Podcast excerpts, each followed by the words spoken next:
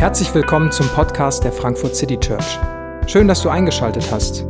Wir wünschen dir viele inspirierende Momente beim Hören der Predigt. Einen äh, schönen guten Morgen auch von mir. Wir haben gerade ein paar Verse aus dem Judasbrief gehört. Äh, der ist da noch so ins Neue Testament reingeschlichen. Und wenn du Judas hörst und äh, Kirche hörst, dann denkst du vielleicht an den Judas, der äh, Jesus verraten hat, aber der hat das nicht geschrieben. Äh, eine der ersten Sachen, mit denen ich mich beschäftige, wenn ich so einen Text versuche zu verstehen, ist, wer hat das denn geschrieben und wer war das, dass man so ein bisschen eine Vorstellung bekommt.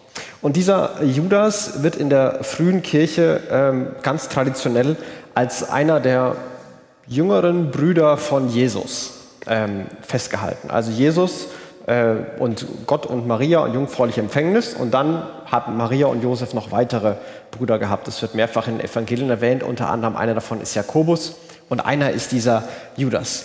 Äh, und ich muss sagen, an der Stelle kann ich mir so ein bisschen Schmunzeln nicht verkneifen. Also wenn der kleine Bruder von Jesus Judas heißt und andere Leute überzeugen muss, dass Jesus Gott ist, dann finde ich das schon ein bisschen humorvoll. Du, du bist äh, Judas, nicht der Judas.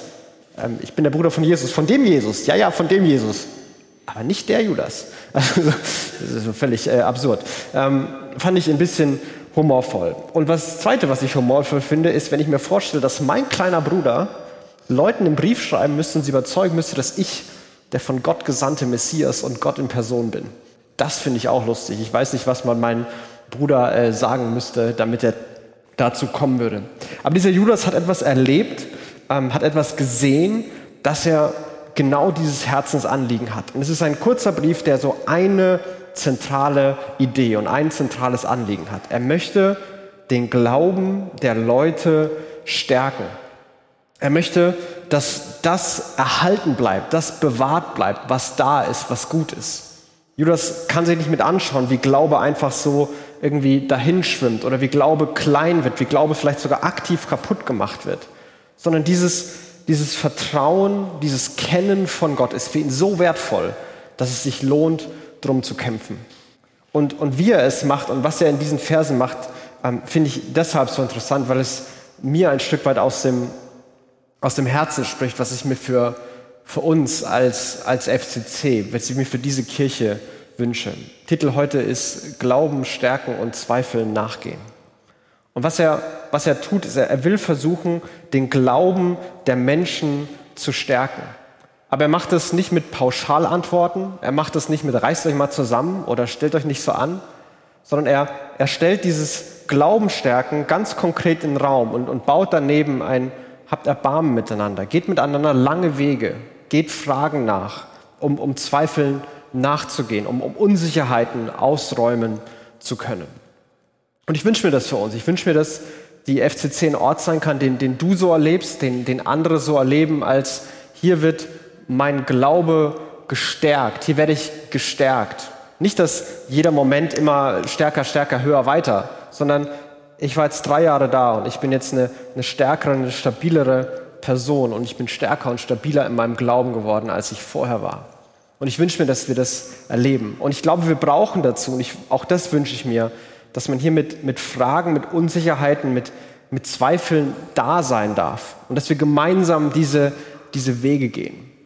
Und, und wie das konkret aussehen kann und wie das vielleicht ein kleines bisschen fassbar, praktisch und greifbar wird, das wollen wir versuchen mit diesem Text ähm, uns anzuschauen. Und nachdem Judas gesagt hat, hey, bewahrt den Glauben, das ist was ganz Besonderes, dann wird er ganz konkret. Wenn ihr es mal lest, also da, da, da benennt er ganz konkrete Probleme und konkrete falsche Ideen. Und wenn wir es heute lesen oder ich es heute lese, denke ich mir so, was für ein absurdes Zeug. Also was haben denn die Leute damals gedacht? Das ist ja komisch. Und der zweite Gedanke hinterher ist, also wenn äh, Leute die, die Briefe und die Texte von heute, äh, von heute in, tau in tausend Jahren lesen würden, dann kann ich mir vorstellen, dass Leute in tausend Jahren auch über uns heute denken werden, Alter, was haben die denn gedacht? Was ist denn da schon komisch? Ich denke das ja schon bei meinen Eltern manchmal. Was wird dann sein in 500 oder 1000 Jahren? Aber er benennt das klar und dann kommt er zum, zum Kern, was jetzt getan werden kann. Er liefert nicht alle Antworten, sondern seine Aufforderung, seine Ermutigung, ähm, ist zum einen folgende. Ihr hingegen, meine lieben Freunde, sollt euer Leben auf der Grundlage des allerheiligsten Glaubens aufbauen. Des Glaubens, der euch verkündet wurde und den ihr angenommen habt. Baut euer Leben auf diesem allerheiligsten, wirklich ganz, ganz besonderem Glauben auf. Das, was ihr habt, euer, euer Glaube, und damit meint er nicht nur eine intellektuelle Kapazität, was zu verstehen, sondern ein, ein persönliches Vertrauen, eine, eine Leidenschaft, eine, eine Hingabe an Gott. Das ist kein Zeichen von, von Schwäche oder irgendein so Notnagel, den er eben braucht, sondern das ist was ganz Besonderes. Behaltet es. Schätzt es als was ganz Besonderes und ja, baut sogar darauf euer Leben auf, wie ihr Entscheidungen trefft, was euch motiviert, was euch im Alltag prägen soll. Baut es alles auf diesem, auf diesem Vertrauen zu Gott auf. Und dann nennt er drei Dinge, wie das ganz konkret aussehen kann. Wie, wie kann ich denn meinen Glauben stärken? Wie kann ich denn mein Leben auf meinem Glauben aufbauen? Betet in der Kraft des Heiligen Geistes, bleibt unter dem Schutz der Liebe Gottes und richtet eure Hoffnung ganz auf die Barmherzigkeit von Jesus Christus, unserem Herrn, der uns das ewige Leben schenken wird. Betet in der Kraft des Heiligen Geistes, bleibt unter dem Schutz der Liebe Gottes und richtet eure Hoffnung auf die Barmherzigkeit von Jesus. Ganz rudimentäre und einfache Dinge. Und ich weiß nicht, wo du stehst, ob es gerade diverse Unsicherheiten und Zweifel in deinem Glauben gibt, ob du das Gefühl hast, ja, so ein bisschen so ein bisschen Stärke, so ein bisschen Klarheit, so ein bisschen innere Stabilität und Ruhe, die, die würde mir gerade gut tun. Ein bisschen neue Leidenschaft, ein bisschen mehr Leichtigkeit, das, das würde mir gut tun. So ein bisschen mehr naiver, kindlicher Glaube und ein bisschen weniger zynische Rationalisierung aller Dinge. Irgendwie da, da bin ich gerade und vielleicht, vielleicht bist du gerade da. Vielleicht gibt es verschiedene, vielleicht denkst du auch, hey, ist okay, ist super, dann äh, kannst du gleich wieder einsteigen. Aber auch das, glaube ich, ist eigentlich für jeden von uns eine, ein paar coole Hinweise. Betet in der Kraft des Heiligen Geistes. Was heißt das eigentlich? Betet in der Kraft des Heiligen Geistes. Betet in Gottes Kraft und betet nicht in, in eigener Kraft. Gebet finde ich eine, eine spannende Idee. Also Gebet bedeutet, dass ich als Mensch mit dem allmächtigen Gott, dem, dem Schöpfer des Himmels und der Erde, der alles gemacht hat, alles weiß und alles kann, reden kann. Ich kann ihm was sagen und er hört zu. Er interessiert sich dafür. Ich kann ihn sogar bitten und ich kann ihn nach Dingen fragen und, und er tut was. Und es passieren Dinge, weil ich ihn frage. Und trotzdem, wenn du mich fragen würdest, ob ich denn zufrieden bin mit, mit dem, wie ich bete, ob, mein, ob Gebet für mich immer eine erhebende und motivierende Erfahrung ist, dann wäre meine Antwort viel zu oft. Nee. Das finde ich anstrengend, das finde ich langweilig, das, manchmal bringt das vielleicht auch gar nichts. Ähm, man ist abgelenkt, man ist irgendwie im Alltag drin. Man hat halt hier und da noch Zeit, so abends im Bett noch ein Gebet oder vorm Essen mal kurz oder irgendwie unterwegs in der Bahn noch mal ein kurzes Stoßgebet. Aber Beten in der Kraft Gottes stelle ich mir anders vor und ist, glaube ich, hier auch anders markiert. Denn oft merke ich, dass ich in meine, meiner eigenen Kraft bete. Ich versuche mich selber zu disziplinieren und das ist okay. Disziplin ist gut. Ich versuche meine, meine eigene Agenda, meine eigenen Wünsche zu formulieren. Auch das ist gut und kann hilfreich sein. Aber hier geht es noch um, um mehr. Hier geht es um eine Art von Gebet, die von Gott selbst durchdrungen ist, die von Gottes Geist durchdrungen ist. Und ich habe versucht, ein bisschen rauszufinden, was denn andere schlaue Leute aus dieser Formulierung machen, weil ich ähm, weniger konkrete Vorstellungen hatte. Und eine Sache, die ich gefunden habe, die mir relativ viel geholfen hat, war von einem englischen Prediger aus London aus dem letzten Jahrhundert, ähm, Dr. Martin Lloyd Jones. Und der hat ähm, beschrieben, also Beten im Heiligen Geist fängt damit an, dass wir anerkennen, dass unser Gebet und so wie wir beten nicht so ist, wie es sein soll. Dass es oft unsere eigenen Gedanken sind, unsere eigene Agenda ist und dass wir nicht in der Lage sind, es zu verändern. Und dass wir dann damit rechnen, dass Gott tatsächlich etwas sagt und etwas tut. Und er sagt einen spannenden Satz, dass sich Gebet im Heiligen Geist meistens dann und besonders dann, wenn, wenn gerade Herausforderungen da sind, wenn schwere Zeiten da sind, manchmal im Fragen, im Klagen oder im Seufzen zeigen kann. Und da ist Gott aktiv. Und dann durch den Heiligen Geist, der in uns ist, ein, ein mutiges Bitten, dass Gott seine Versprechen hält. Und einen praktischen Tipp, den er gibt, den ich ziemlich gut fand, ist immer dann, wenn du in der nächsten Woche den Impuls hast, jetzt sollte ich ein Gebet sprechen. Ganz egal für wen, ganz egal für was. Versuch mal eine Woche lang, jedes Mal, wenn du den Impuls hast, einfach wenn es dir in den Kopf kommt, musst es dir gar nicht vornehmen, so heute um 10 will ich beten, aber einfach, wenn während deinem Tag dir das in den Kopf kommt, versuch es jedes Mal zu machen. Und er sagt, das ist der, der beste und praktischste und effektivste Weg, wie dieses Beten im Heiligen Geist passieren kann. Halt einen Moment inne. Okay, warum soll ich jetzt beten? Ich muss gerade an Petra denken. Okay, dann, dann bete ich für Petra, weil ich weiß, bei Petra ist gerade das los und dann mache ich das. Versuch das mal. Und eine andere Sache, wenn du nicht weißt, ähm, was du beten kannst, dann schnapp dir dieses Buch hier, da steht Bibel drauf und da gibt es äh, ein ganzes, ganz viele Kapitel, die heißen Psalme. Das sind alles Gebete. Und vielleicht hast du einen Lieblingspsalm, dann bete den. Les ihn als Gebet an Gott. Betet in der Kraft des Heiligen Geistes. Geh dem Impuls nach. Schnapp dir einen Psalm und bete den bleibt unter dem Schutz der Liebe Gottes. Bleibt unter diesem, dieser schützenden, sicherheitgebenden Realität, dass Gott euch liebt. Die Liebe Gottes ist vielleicht das, das größte und meist besungenste und meist bestaunteste Merkmal an Gottes Charakter und Gottes Wesen. So sehr hat Gott die Welt geliebt, dass er seinen eigenen Sohn sandt. Und wer nicht liebt, der kennt Gott nicht, denn Gott ist Liebe. Die Liebe Gottes, die allen Verstand übersteigt. Er sagt, bleibt da.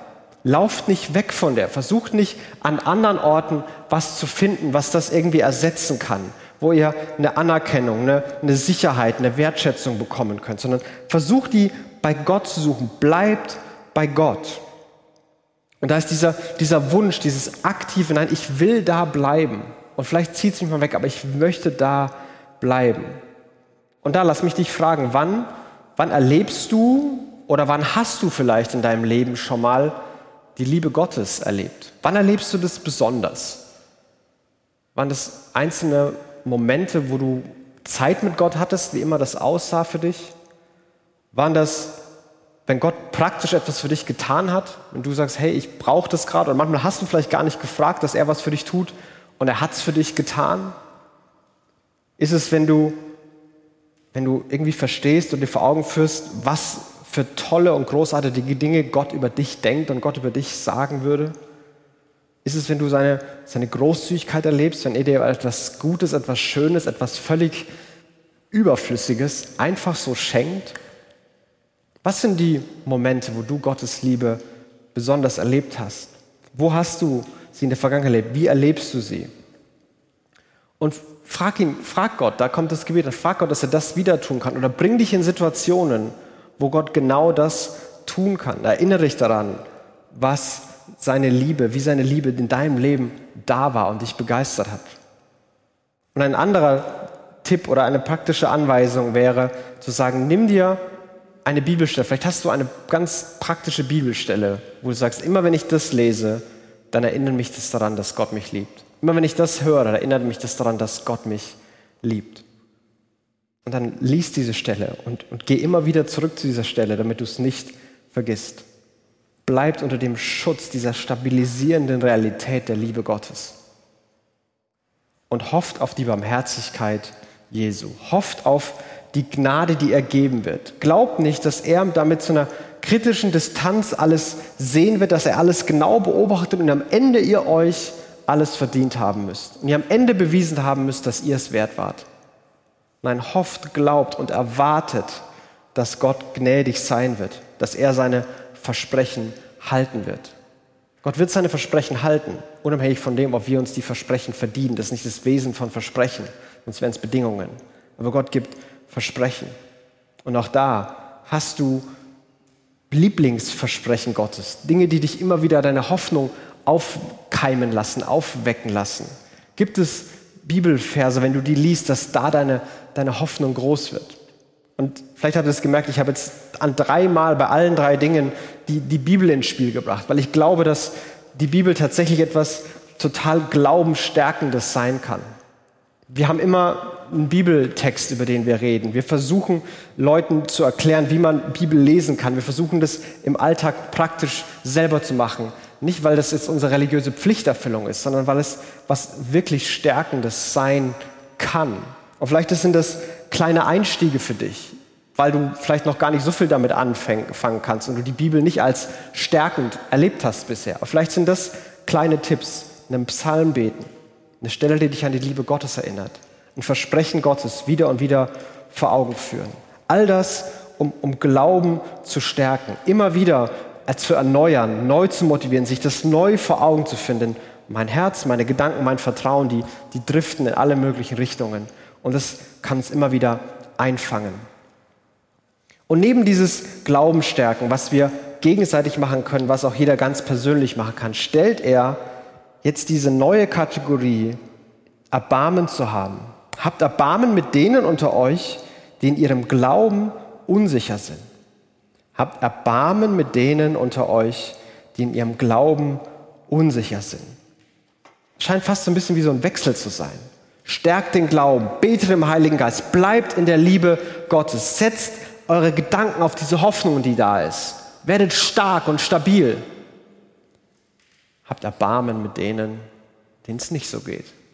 Habt Erbarmen mit denen, bei denen es gerade nicht klappt. Die, die zweifeln, die unsicher sind. Und das kann ganz verschiedene Gründe haben. Vielleicht hast du bestimmte Erlebnisse jetzt gerade gemacht oder du hast bestimmte Erlebnisse vor Augen, die dich einfach an vielem gerade zweifeln lassen, die dich unsicher machen. Wie passt mein Leben, wie passt meine Vergangenheit, wie passt meine jetzige Situation zu dem, was ich glauben soll? Wie, wie passt das? Wie passen Ansichten aus der Gesellschaft? Wie passen Gedanken, die ich für richtig und für gut halte, mit dem, was ich manchmal an Skurrilem und Absurden in der Bibel finde? Da, da, da gibt es einfach Spannungen und ich, ich sehe es nicht. Vielleicht siehst du die Leben anderer, wie es bei denen läuft und funktioniert. Und du fragst dich, was mit dir alles nicht stimmt, weil es bei dir nicht so ist, weil es bei dir anders ist. Und da sind Unsicherheiten und die mögen größer werden. Und ich finde spannend, dass das dominierende Wort rund um dieses Thema Erbarmen ist. Erbarmen bedeutet, die, die Not eines anderen zu sehen Mitgefühl zu haben und helfen zu wollen. Dass Unsicherheiten der anderen oder, oder Zweifel oder Fragen nicht als Bedrohung, nicht als Gefahr zu sehen, nicht als etwas, was man möglichst schnell beseitigen muss, weil Unsicherheit breitet sich sonst noch aus, sondern als etwas, wo man, hey, ich sehe das und ich will darauf eingehen. Habt Erbarmen. Und ich musste dabei an zwei Wege denken, wie es glaube ich, manchmal falsch gemacht wird. Und ich, ich, möchte dir erwähnen, weil ich glaube, dass es Fallen sind, in die wir leicht tappen können oder die du vielleicht schon erlebt hast. Und ich möchte dir sagen, dass das nicht im Sinne von Erbarmen ist, falls du das erlebt hast. Und einer der Wege ist, sobald sich Unsicherheiten im Glauben aufgrund von welchen Gründen auch immer breit machen, dass man sofort eine Erklärung bekommt, warum man eigentlich falsch liegt und sicherer sein sollte warum man das anders denken soll, warum man anders fühlen sollte, warum es doch anders wahrzunehmen ist, warum man das so nicht sagen kann, warum man sich mal zusammenreißen sollte. Irgendeine Form von solchen Sätzen. Vielleicht fallen die auch nicht so explizit, aber das Gefühl ist da. Ich darf das nicht sagen, ich muss die Klappe halten, denn ich bin alleine und es ist nur mein Problem. Und wenn das passiert, dann ist das Ergebnis meistens stiller Rückzug. Man, man behält das für sich, so ein stiller Rückzug. Man bleibt bei sich, okay, ich bin wahrscheinlich der Einzige, das bleibt bei mir. Ich habe keinen Bock, mir nochmal die Rede anzuhören, warum ich mich nicht so anstellen soll. Und man geht langsam immer weiter auf Distanz. Ein anderer Weg, der, der auch manchmal versucht wird, der genauso äh, im, im Aufhören des Glaubens enden kann, ist, wenn man sofort Alternativen anbietet. Hey, ich habe hier gerade die Unsicherheit und ich, ich habe da einfach einen großen Zweifel, ob ich ob ich das noch glauben kann. Ja, das musst du auch gar nicht mehr glauben, das ist ja auch völliger Quatsch. Und guck mal, das kann man ja auch so sehen und so sehen und andere denken das auch so. Und das brauchst du doch überhaupt gar nicht mehr. Hör doch auf, das zu glauben. Mach dir keine Gedanken, das ist gar nicht so wichtig. Aber für mich war das eine ernste Frage. Ich habe das mein Leben lang gedacht und jetzt rüttelt was daran. Und du kannst doch nicht einfach sagen, das war noch nie so. Und, und selbst wenn man überzeugt wird, führt das manchmal dazu oder oft dazu, dass Glaube Schritt für Schritt überflüssig wird. Wenn man einen Zweifel hat, eine Unsicherheit formuliert und dann einer sagt so, ja, das ist ja eh Quatsch. Und all, all das, was, was anecken kann, was Fragen sind, wegrationalisiert, dann wird Glaube überflüssig. Und das Problem an beidem ist, dass es den Prozess abkürzt. Den Prozess, Erbarmen mit Menschen zu haben, Erbarmen miteinander zu üben. Jemanden in, seinen, in seiner Unsicherheit zu sehen und die Bedürftigkeit darin zu sehen. Und, und da gibt es eine emotionale Hilfe, zu trösten, anzunehmen, zuzuhören. Hey, das ist okay. Wie, wie geht es denn damit? Wie hat es angefangen? Wo, wo kam das her? Warum, warum belastet dich das? Welche Fragen hast du gerade? Aber vielleicht auch eine, eine praktische Hilfe. Du kannst jederzeit mit mir reden. Wenn du darüber reden willst, ruf mich an, dann, dann reden wir oder dann gehen wir spazieren und, und versuchen das. Was würde dir denn helfen? Können wir, kann, kann ich was tun, was dir gerade hilft in dem Prozess? Manchmal ist die Antwort, empfehle mir ein Buch und manchmal ist die Antwort, lass mich in Ruhe. Aber in diesem Prozess zu sein, mit anderen Erbarmen zu haben, um den Glauben zu stärken. Und dann formuliert er einen Vers, der äh, wahrscheinlich, als du ihn gerade in der Textlesung gehört hast, dich ein bisschen durcheinander gebracht hat. Mich hat er zumindest durcheinander gebracht, als ich ihn lese. Also habt Erbarmen mit denen unter euch, die in ihrem Glauben unsicher sind. Andere müsst ihr gewissermaßen aus dem Feuer herausreißen, damit sie gerettet werden. Und wieder andere sollt ihr zwar auch Erbarmen erweisen, doch seid dabei auf der Hut, verabscheut jede Beschmutzung durch ihre von der Sünden verdorbenen Charakter. Haltet Abstand von ihnen, als wäre sogar das unrein, was sie anhaben.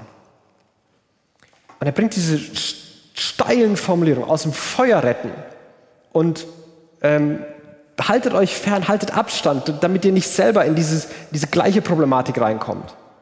Und mitten in diesen ultrasteilen Formulierungen ist immer noch Erbarmen. Er scheint hier nicht den Modus zu wechseln. Also habt mit denen Erbarmen, die irgendwie ehrlich zweifeln. Aber die, die einen Schritt zu weit gehen, auf die haut er drauf. Also die, die kriegen die volle Keule. Nein, da, da ist weiterhin dieser Erbarmen-Gedanke da.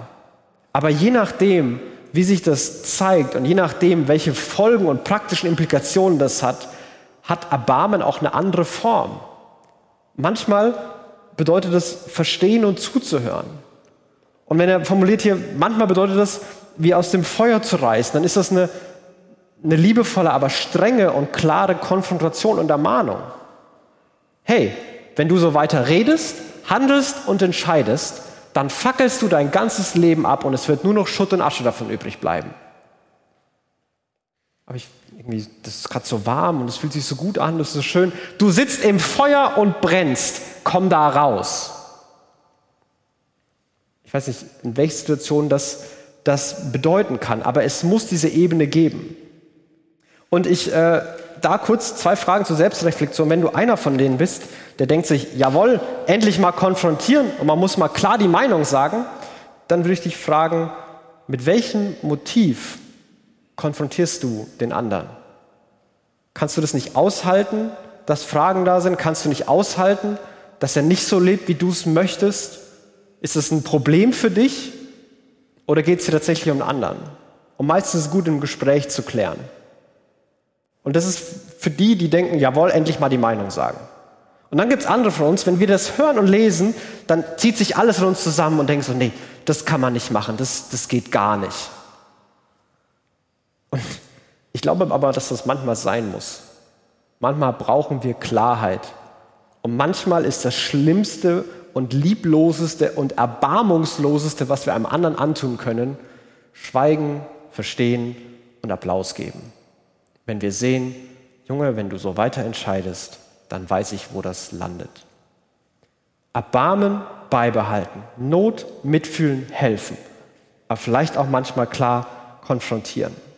Und dann macht er noch eine weitere Kategorie von Erbarmen auf, so, wo er über Abstand, wo er über Distanz redet. Haltet euch fern, werdet nicht selber damit reingezogen, werdet nicht selber schmutzig. Weil Erbarmen zu haben bedeutet nicht ähm, zu ermöglichen. Hey, ich versuche dich zu verstehen und mit dir mitzufühlen und deswegen mache ich einfach mit dir mit und komm mit dir mit und mach das so wie du und verbring all die Zeit, obwohl ich selber merke, deine Verbitterung, die macht mich auch bitter. Dein Zynismus, der macht mich auch zynisch. Deine Bosheit anderen gegenüber, die lässt mich auf einmal böse werden. Ich werde dir nicht dabei helfen, den anderen fertig zu machen. Da bin ich nicht dabei. Ich will dir helfen. Ich will, dass, dass das Wesen von Jesus in deinem Leben wieder sichtbar wird. Aber ich bin nicht dabei, andere fertig zu machen. Keine Chance ohne mich. Da gehe ich auf, auf Abstand und lasse es den anderen auch wissen. Manchmal ist es zuhören, Fragen stellen, mitfühlen und einfach annehmen. Manchmal ist es klare Konfrontation. Manchmal ist es tatsächlich einen Schritt zurück zu machen, um, um es nicht weiter zu ermöglichen, was da läuft. Aber es ist alles mit der Idee, sich zu erbarmen, mit der Idee, dass Glauben gestärkt werden kann. Nicht so, aber dass man den Weg miteinander geht, dass am Ende der Glaube stark werden kann. Und so lädt Judas ein, den eigenen Glauben zu stärken und er lädt ein, mit anderen Erbarmen zu haben, um deren Glauben zu stärken. Um deren Glauben ähm, wieder neuer finden zu lassen, stabiler zu machen.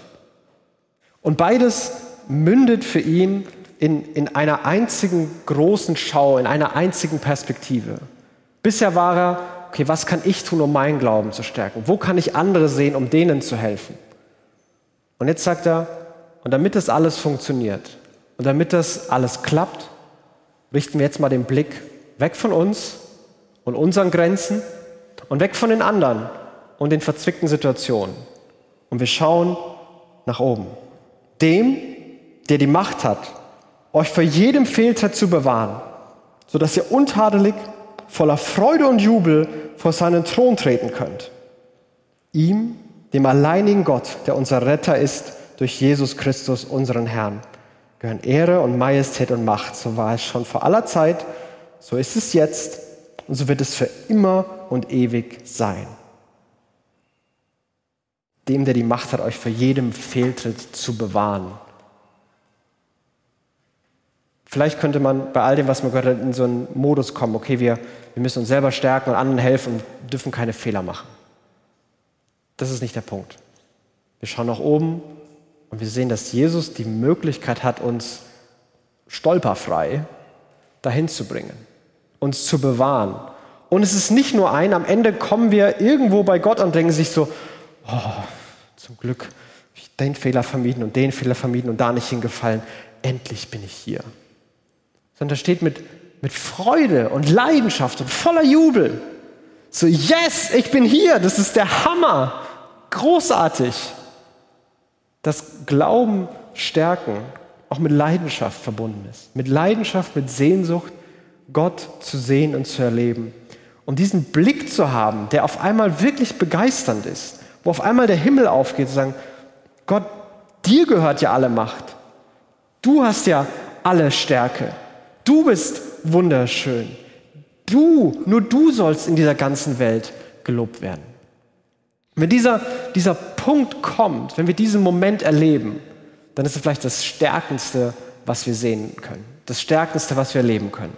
Dieser klare Blick auf die Größe Gottes, die immer war, die gerade ist und die immer sein wird. Und diese, diese Größe Gottes, dieser machtvolle, starke Gott, der will, dass wir Erbarmen miteinander haben und der will, dass wir im Glauben gestärkt sind, weil das sein eigener Herzschlag ist. Weil er selbst auf diese Welt gekommen ist, um Erbarmen mit uns zu haben. Er ist auf die Welt gekommen und obwohl er stark und mächtig war, hat er sein Leben gegeben und sein Leib wurde gebrochen. Er ist in die Gebrochenheit der Welt hineingegangen, hat das Leid der Welt, den Schmerz der Welt auf sich genommen und am Kreuz geschrien sogar, mein Gott, mein Gott, warum hast du mich verlassen? Und hat dem Raum gegeben. Und gleichzeitig hat er sein Blut vergossen. Und auch daran erinnern wir uns, wenn wir Abendmahl feiern. Blut zur Vergebung der Sünden, das alles abwischt, was uns von Gott trennen könnte. Dass wir wirklich voller Freude und Jubel der, der Macht und Stärke Gottes gegenüberstehen können, weil wir keine Angst mehr haben können. Dass wir auf Gnade hoffen dürfen, weil sie uns versprochen ist. Versprochen in Jesus, nicht versprochen unserer Leistung. Weil Jesus damit einen Bund besiegelt, eine ewige Beziehung, ein Versprechen, dass er mit uns Schritt für Schritt geht. Und er hat die Macht, uns vor allen Fehltritten zu bewahren. Bis an dem Tag, wo wir voll Jubel vor Jesus stehen. Ich lade dich ein, Gebet für dich zu entdecken und Impulsen nachzugehen. Ich lade dich ein, dich der Liebe Gottes neu auszusetzen, so wie du sie erlebst. Ich lade dich ein, deine, deine Hoffnung, deine Gedanken auf das zu richten, was Gott dir verspricht. Ich lade dich ein, den anderen zu sehen und Erbarmen mit ihm zu haben. Aber vor allem lade ich dich ein, jetzt zu singen und deinen Blick auf Jesus zu richten, auf seine Größe, auf seine Macht und auf seine Stärke. Damit du jetzt und hier in diesem Moment ein kleines bisschen von der Stärke bekommst und erlebst und dein Glaube gestärkt wird. Und dafür möchte ich jetzt noch beten. Jesus, wir bitten dich, dass du diesen Moment nutzt für alle, die, die hier sind, für alle, die, die zusehen, dass wir einen klaren Blick bekommen auf deine Größe, deine Macht, deine Stärke, deine Schönheit. Dass es nichts ist, was uns Angst macht, sondern was uns begeistert. Dass es uns motivieren kann, im Alltag unseren eigenen Glauben immer wieder zu stärken. Und dass es uns die Kraft und die Geduld gibt, mit anderen erbarmende Wege zu gehen. Danke, dass du dieses Erbarmen mit uns hattest. Danke, dass du jedem von uns nachgegangen bist und gerade noch nachgehst und nachgehen willst. Egal, ob wir so schnell wie möglich von dir gerade weglaufen, verzweifelt auf dich warten oder jetzt schon freudig mit dir äh, Schritt halten. Du gehst jedem von uns nach. Du siehst jeden von uns. Und du liebst jeden von uns. Und ich bete, dass wir das jetzt hier sehen, erleben und im Abendmahl schmecken können, wie gut und voller Liebe du bist. Amen.